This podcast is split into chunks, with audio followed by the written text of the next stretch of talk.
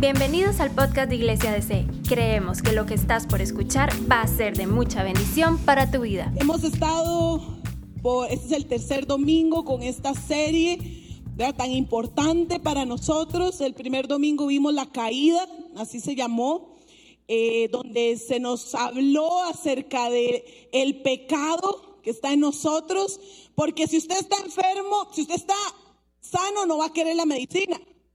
Pero si usted está enfermo, si quiere la medicina. A mí no me gustan mucho los test. Le soy sincera, aquí le pongo un ejemplo. A mí no me gustan mucho los test, me gusta el café, soy cafetera.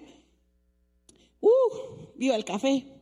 Este, pero he estado afectada de la garganta y hoy me tocaba enseñar en la mañana ir a dar el paso 3, que era otra enseñanza, y venirme soplada para estar ahorita con ustedes. Entonces la única solución que me dieron son esos tecitos de jengibre con limón y miel de abeja.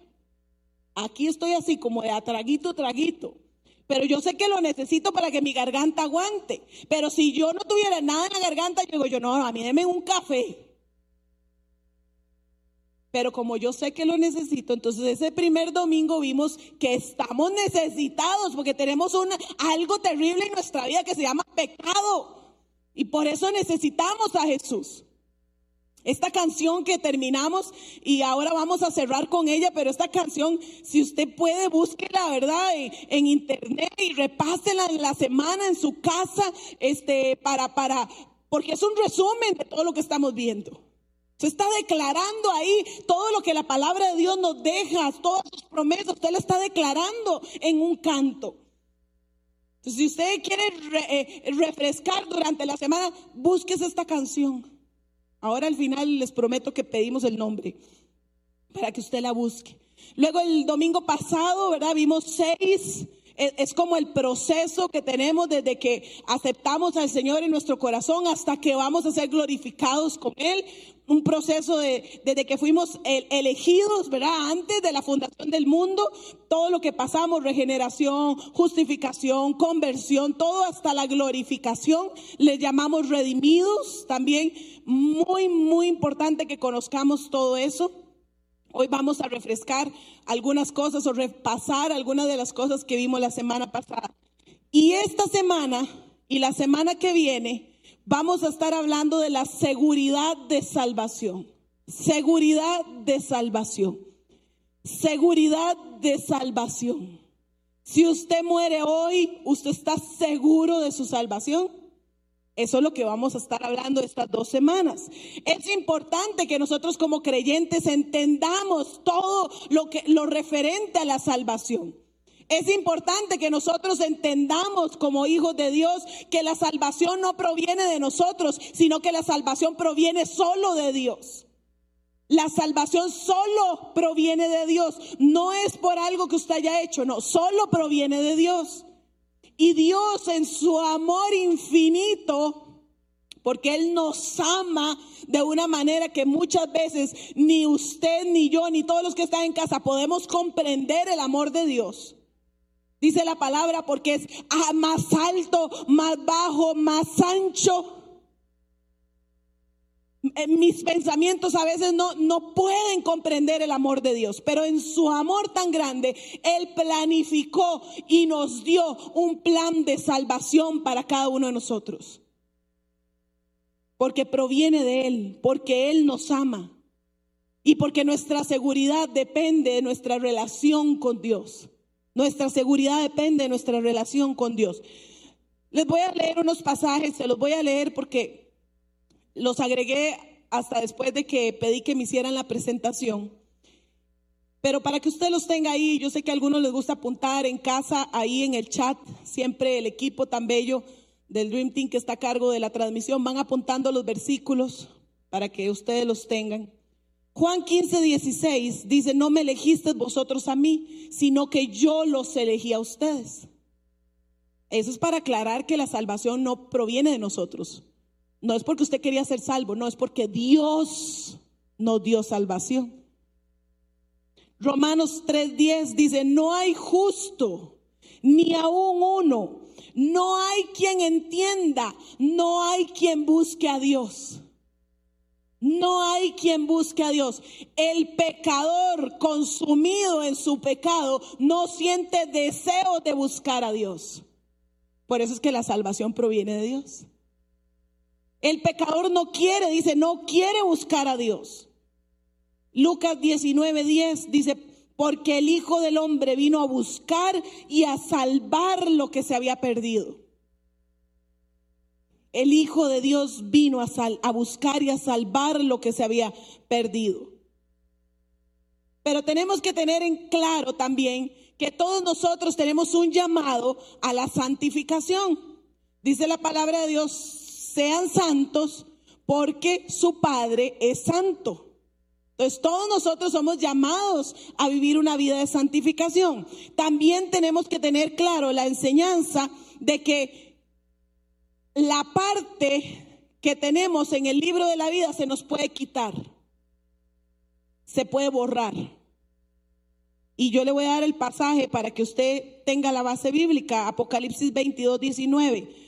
Dice, y si alguno quitare de las palabras del libro de esta profecía, Dios quitará su parte del libro de la vida. O sea, se puede quitar.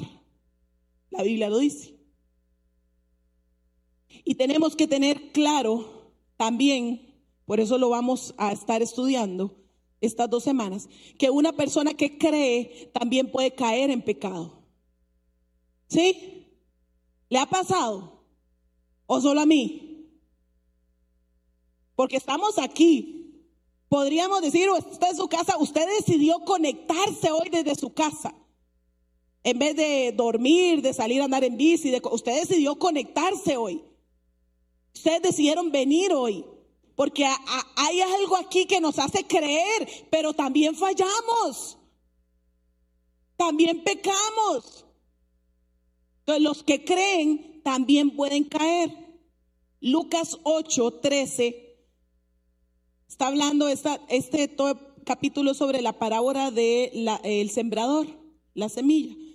Y la está explicando ya Jesús. Y él habla aquí sobre la semilla que cae en la piedra. Y dice este pasaje, los de sobre la piedra son los que habiendo oído reciben gozosos la palabra. ¡Wow! No puedo ni gritar. Y amén, y gloria a Dios, y yo voy a ser glorificado, y un día Él va a venir y me va a recoger. Gloria a Dios. La reciben con gozo la palabra. Dice, pero estos no tienen raíces creen por algún tiempo y en el tiempo de la prueba se apartan. En el tiempo de la prueba se apartan. Entonces no podemos asegurar que todos los que estamos aquí presentes o todos los que están conectados, yo, Gaby, no puedo asegurar que van a recibir la salvación. Y eso lo vamos a explicar. No puedo asegurarlo. Nosotros como pastores, y también quiero que usted esté enterado, todos los que nos están escuchando, nosotros como pastores de esta iglesia y como una iglesia que pertenece a las asambleas de Dios, tenemos una posición en la cual no creemos en una seguridad incondicional. Esto quiere decir que es imposible que una persona se pierda una vez que ha sido salva. Nosotros no creemos en eso. Les explicaba la semana pasada cuando vimos los pasajes o la parte de predestinación, de elección, que en la historia del cristianismo se dividió en dos grandes ramas, ¿verdad? Por dos señores, dos, dos eh, teólogos de la palabra que se dedicaron a estudiar la Biblia a profundidad y ellos sacaron su posición y la posición de uno, ¿verdad? Este, llamado Calvino, ¿verdad? De ahí salió toda una rama que pertenece en varias iglesias.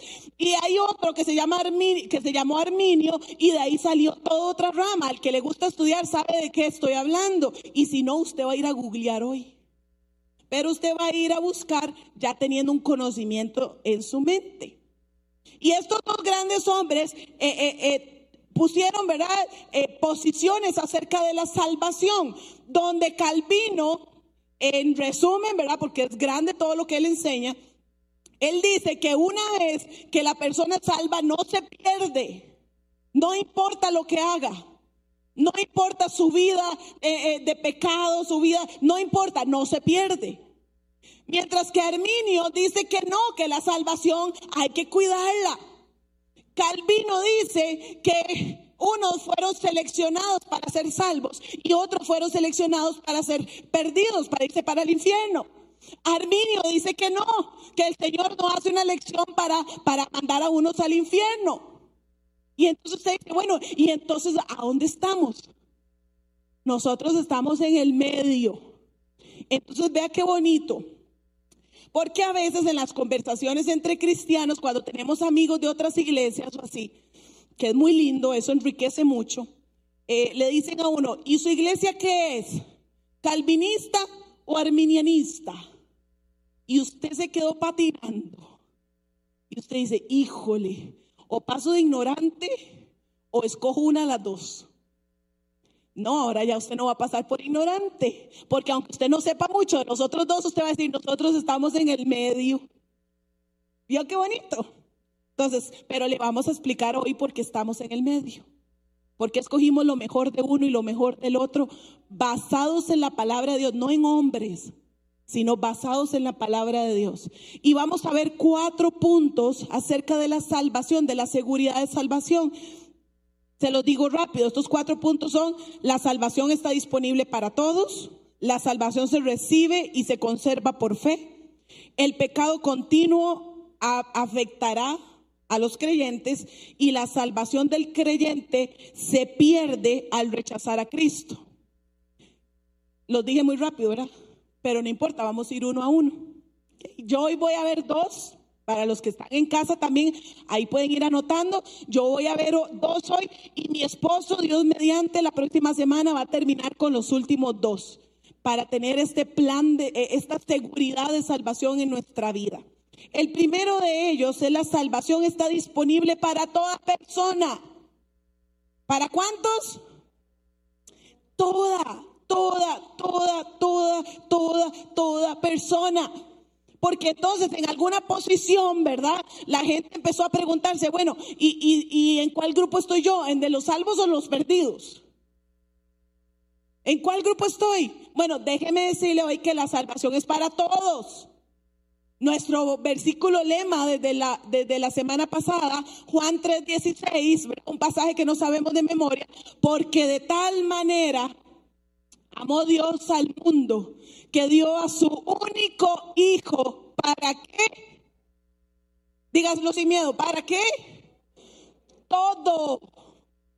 Y todo lo incluye a usted, todo incluye a mí, todo incluye a los que están en casa, todo incluye a sus hijos, todo incluye a sus papás, todo incluye a sus jefes, todo incluye a sus compañeros de trabajo, de universidad, todo incluye a sus vecinos. Todo. Ahora sí viene la condición. El que crea Ahí está la condición. El que crea, el que crea, sea salvo. Sea salvo. Romanos 10, 11. Si están ahí, dice, como dice, como nos dice la escritura, todo el que confíe en él jamás será avergonzado. ¿Quiénes? Todos. Todos. Segunda de Pedro 3.9 y este pasaje, vea, me gusta montones, porque no solo se aplica a la época, ¿verdad? De que tal vez algunos en ese momento estaban pensando de que la venida del Señor se estaba tardando mucho. Pablo, ¿verdad? En, en su momento él habla y escribe como que él iba a ver con sus ojos terrenales la venida del Señor, pero no le tocó. Tal vez tus abuelos o, tu mamá, ¿verdad? Que, estaban en el cristianismo hablaron de la venida del Señor y que ya pronto y que prepárense y que ya pronto llega. Incluso por los años 70 había un movimiento que ya Cristo venía. No estudie, no trabaje, no se prepare, no haga nada porque Cristo viene. Y usted dice, pero no ha venido. Me tocará a mí ver con mis ojos la segunda venida del Señor, o le tocará a mis hijos, o le tocará a mis nietos, o le tocará a aquellos que ya no sé cómo se llamarán. Preguntas que a veces nos hacemos. Pero vea qué lindo este pasaje. Dice, en realidad, No es que el Señor sea lento para cumplir su promesa, la promesa de que Él vendría por su iglesia, como algunos piensan. Al contrario, es paciente por amor a ustedes. No quiere que nadie sea destruido. Quiere que todos se arrepientan. Quiere que todos se arrepientan. Quiere que todos se arrepientan.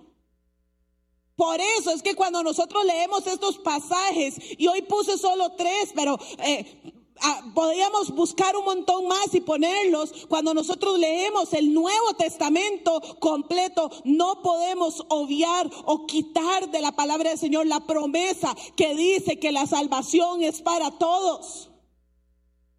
No se puede quitar.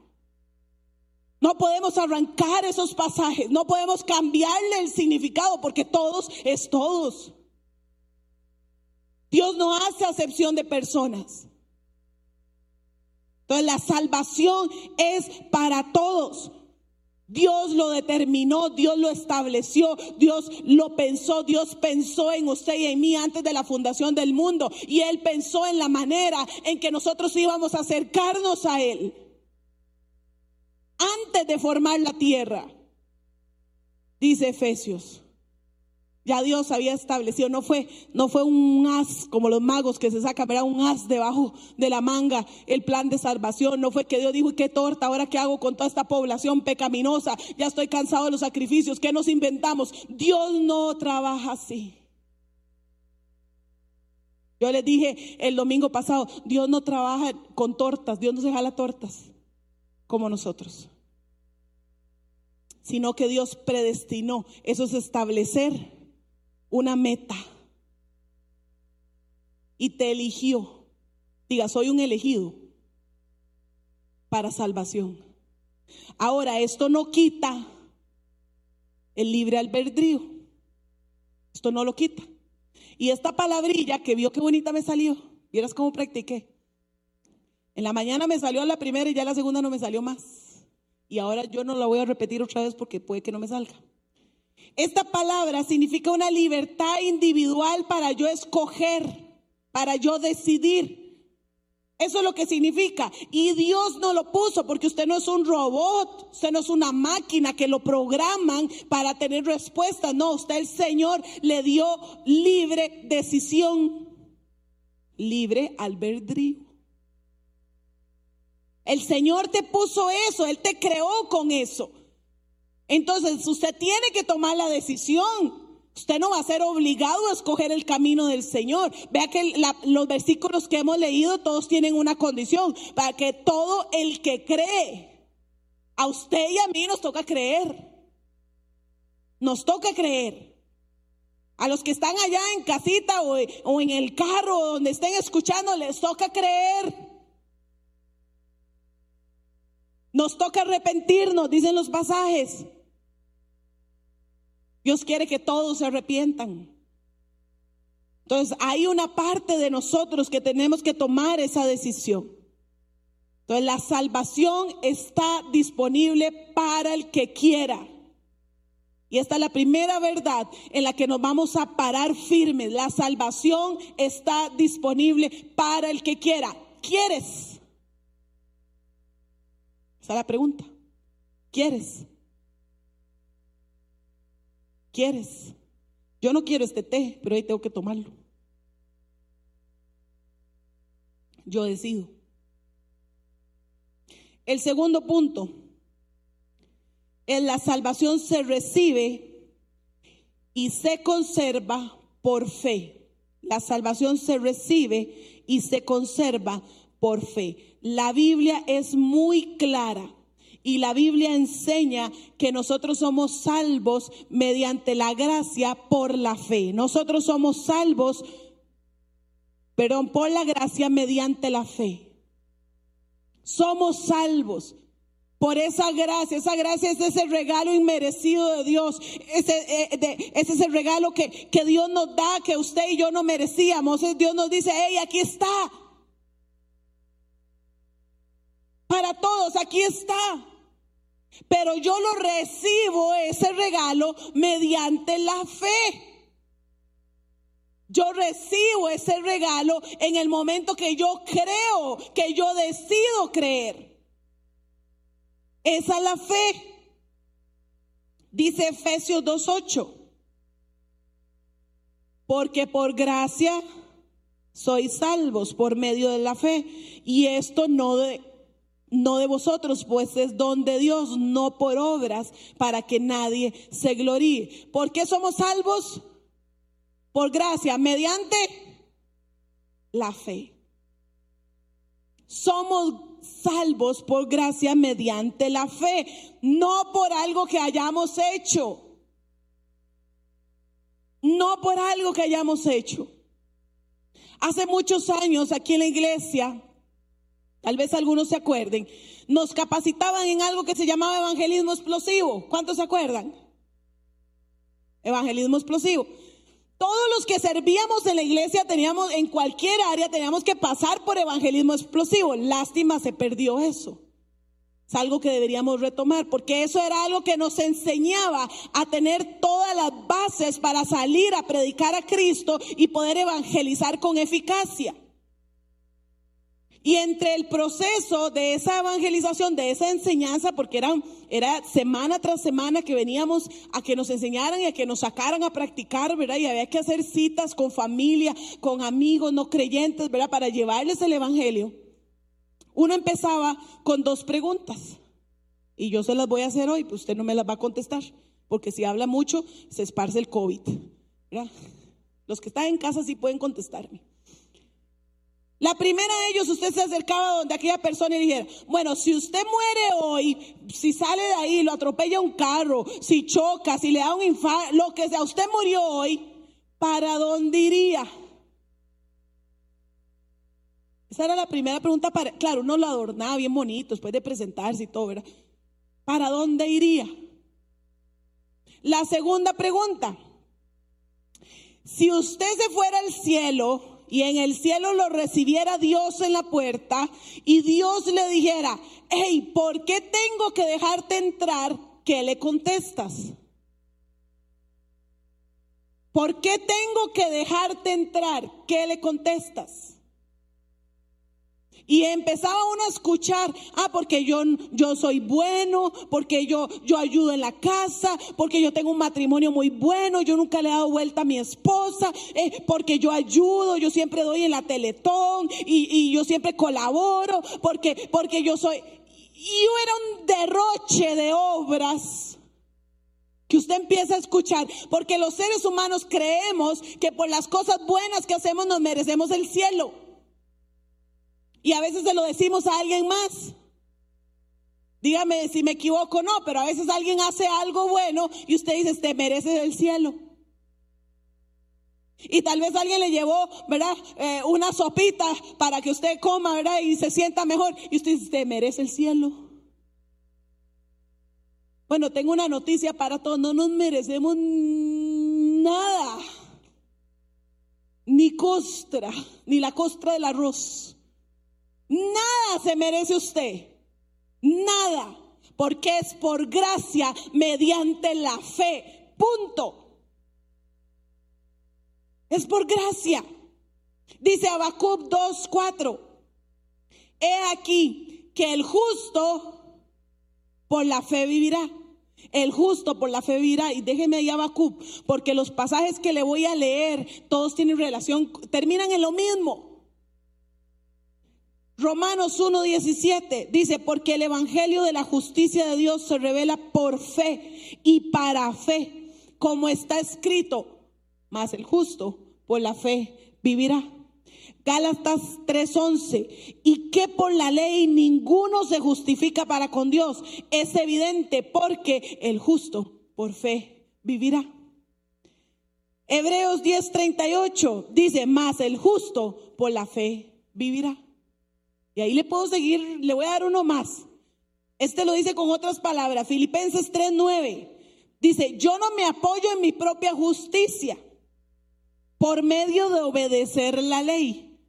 Más bien llego a ser justo por medio de la fe en Cristo. Llegamos a ser justos por la fe. Justos, justos, justos por la fe en Cristo. Entonces la salvación del creyente se recibe no por justicias, no por actos buenos, no por obras. No, no podríamos alcanzar, no nos alcanzaría la vida eterna. No nos alcanzaría los años que tengamos aquí en la tierra para tratar de, de, comprar ese pase de salvación, ese, ese precio para tener entrada a una vida eterna. No nos alcanzaría. Pero ahí es donde entra lo extraordinario del amor de Dios. Porque Él pagó ese precio.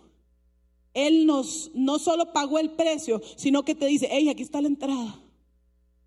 Aquí está la entrada, ¿la quieres? Aquí está la entrada, yo se la doy, ¿la quiere? Yo ya pagué, ¿la quiere? Lo único que tienes que hacer es recibirla, ¿la quieres?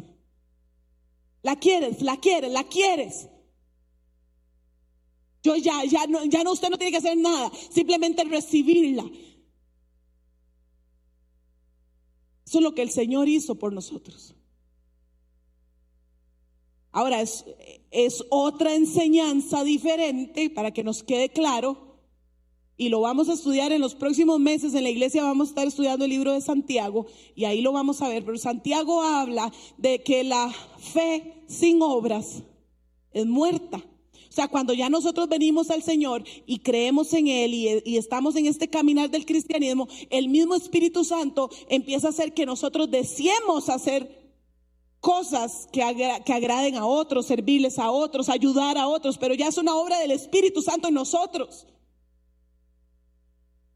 No es para ganarnos el cielo. Es diferente. Somos salvos total y solamente mediante la fe. Nada más, no hay nada más. Mediante la fe usted acepta el hecho de que Cristo murió o usted lo vio morir. Ahí lo vieron morir los que están en la transmisión. Por la fe aceptamos el hecho de que Cristo murió. Y no solo que murió, sino que tomó mi lugar.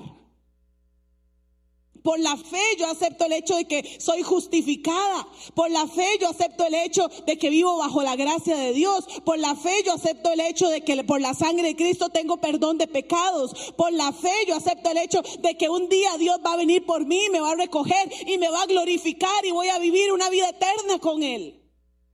Por la fe. Lo que es locura para otros, yo lo acepto por fe. Lo que es locura para muchos, ¿Cómo que alguien va a venir por usted? ¿Y cómo se lo va a llevar?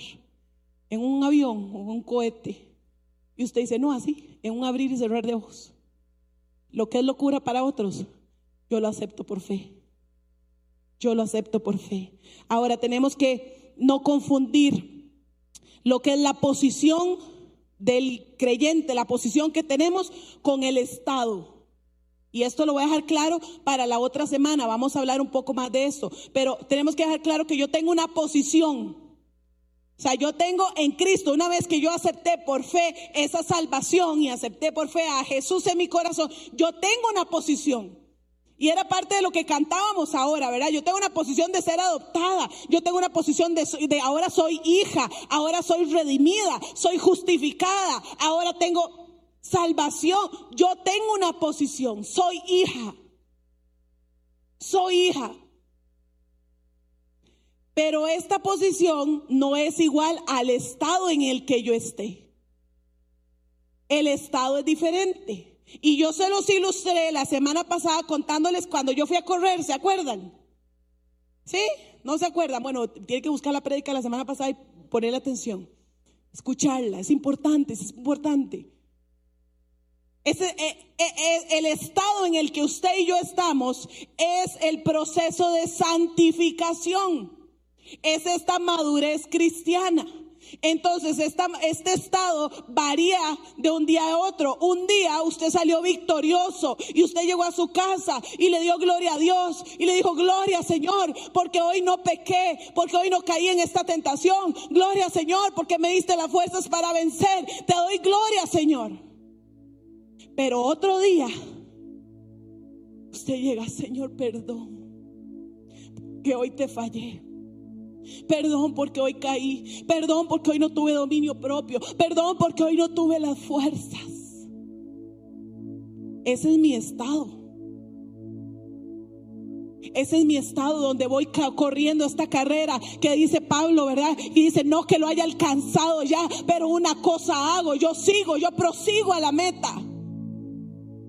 Yo no me devuelvo, yo sigo adelante.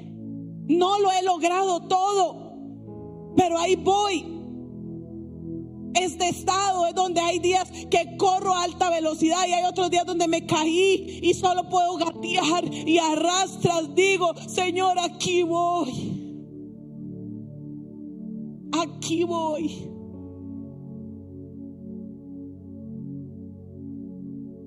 Pero ahí está el Espíritu Santo. Uh, vamos, un poquito más, vamos.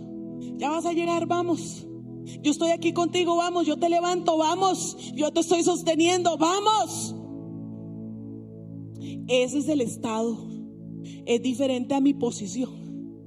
Yo sigo siendo hija mientras esté aferrada a esa fe.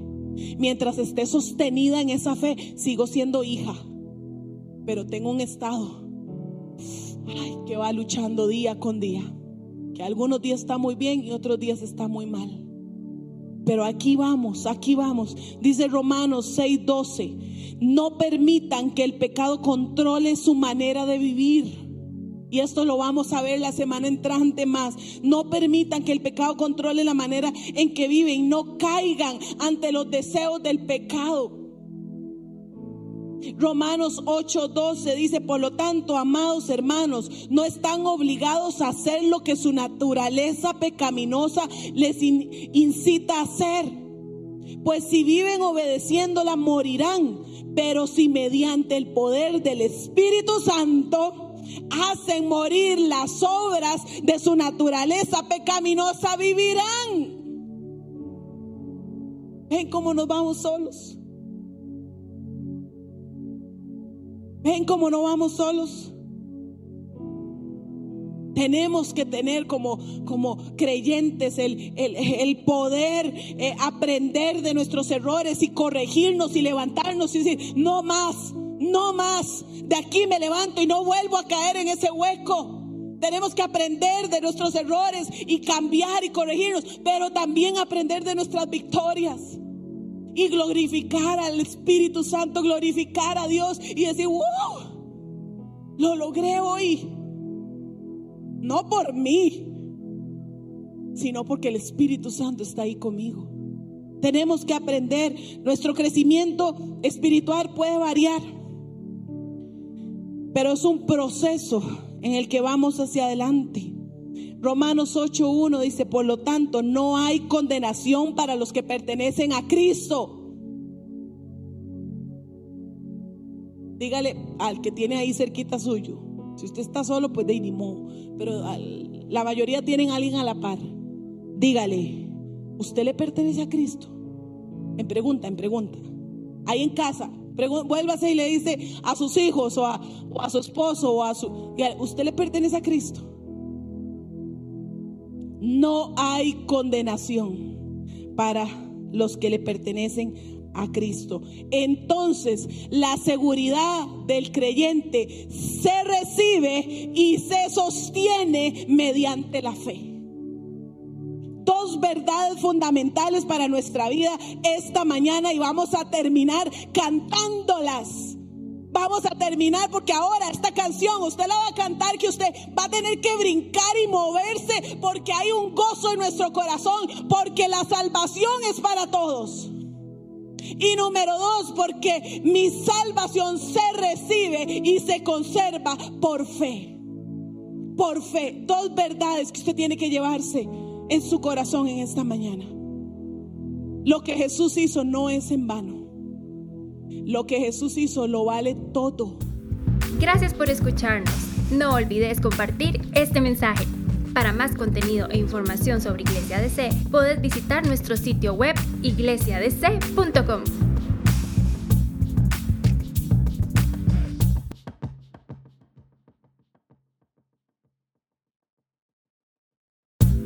Gracias por escucharnos.